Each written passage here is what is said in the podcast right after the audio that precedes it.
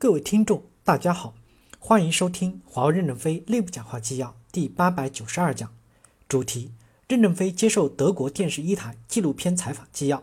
本文刊发于二零一九年五月二十日。接上文，记者提问：中国今天不仅仅是廉价的劳动力工厂，过去的四十年，中国经济取得了长足发展，现在是仅次于美国之后的第二大经济体，未来很可能很快的替代美国成为最大的经济体。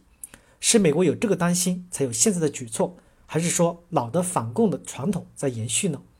任正非回答说：“这一点我并不清楚，因为我不是政治家，对政治上还是不够敏感的。即使在美国这样的打击下，在这个行业我们还是世界第一，还是称霸这个世界，不会改变的。这一点我有信心。两三年、三五年以后，我们一起来举杯共庆。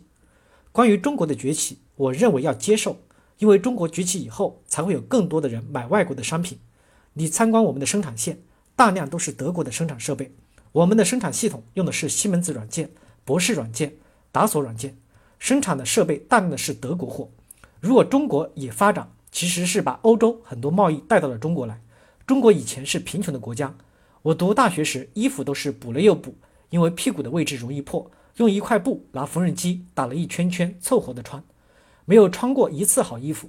现在的中国购买多少欧洲的奢侈品？欧洲的奢侈品在中国有了巨大的市场。当中国人的消费需求提高时，会给欧洲带来巨大的市场空间，包括美国。当然，我看到奥巴马在澳大利亚的演说，如果中国人要过美国和澳大利亚的生活，这个世界是灾难的。但是，Google 地图最近展示，中国沿海的海边有非常多的小房子，网箱养殖。中国很多的海鲜是人工饲养，并不完全是自然捕捞的，没有伤害世界持续的平衡。当然，中国人要节俭，现在太铺张了，所以接受中国的崛起，希望中国是和平崛起，不要有战争的对抗，这才是我们真正的目的。战争的能力在美国，只要美国不想打仗，世界上没有人想打仗。如果中国的崛起给世界很大的担心，我认为这担心可能是多余的。第二，将来你可以在任何时候到我们公司来。跟任何人交流，我们公司的员工的思想哪一点不像西方？人人都像西方人一样的思维方式。再往年轻的一代，其实有更强烈的西方观念意识，这个意识会变成世界的共识，这就是人类共同的价值观。这个世界应该越来越走向和平，而不是战争。只要有一个人不想打仗，人人都不想打，我们要把战争的源头消灭，转向和平崛起。世界允许在和平的规则中交易，才是我们的目的。过多的恐惧是制造的一种恐惧心理。我恐惧你，你恐惧我，恐惧来恐惧去，就真恐惧了。记者提问：现在的中美两国之间的紧张局势，包括贸易战，发生在华为自身的事情，其实也体现在个人层面。您女儿去年十二月一日在温哥华被捕，除了是您的女儿之外，她也是华为的首席财务官。当时您知道这个消息的时候，第一反应是什么？任正非回答说：“我的第一反应是很震惊的，因为我女儿是很守规矩的人。”不可能有任何犯罪的行为，怎么被捕了呢？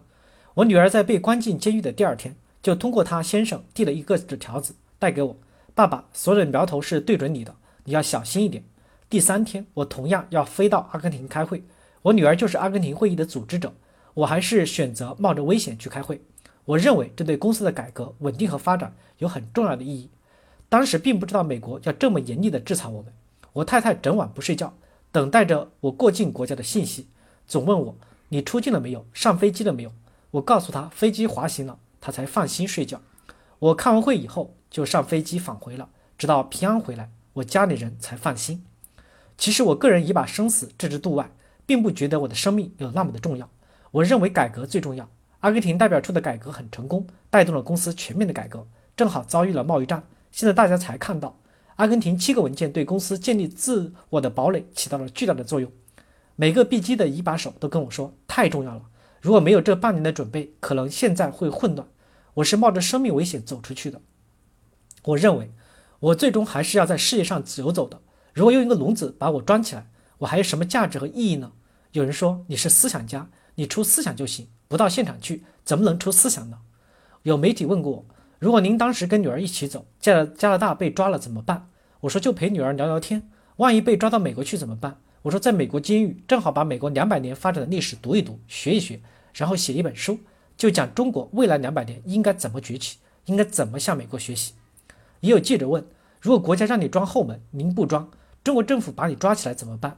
我说中国的监狱很文明，对高级人员有独立的房间，有浴室、厕所，还可以看书、看电视，那么的舒服，而且还不要伙食费，挺好的。第二，什么都不想了，可能我就不再需要安眠药，糖尿病没有了，高血压也没有了，说不定我还能多活两年。那我担心什么呢？所以我现在活得很潇洒，公司已经走上了正轨，有没有我，公司都会照样的发展。你们看。在这么紧张的情况下，我都没什么事儿干，一切都在制度中。这就是向英国和德国学习，向以制度文明来管理公司，而不是以人独裁的方式来管理公司。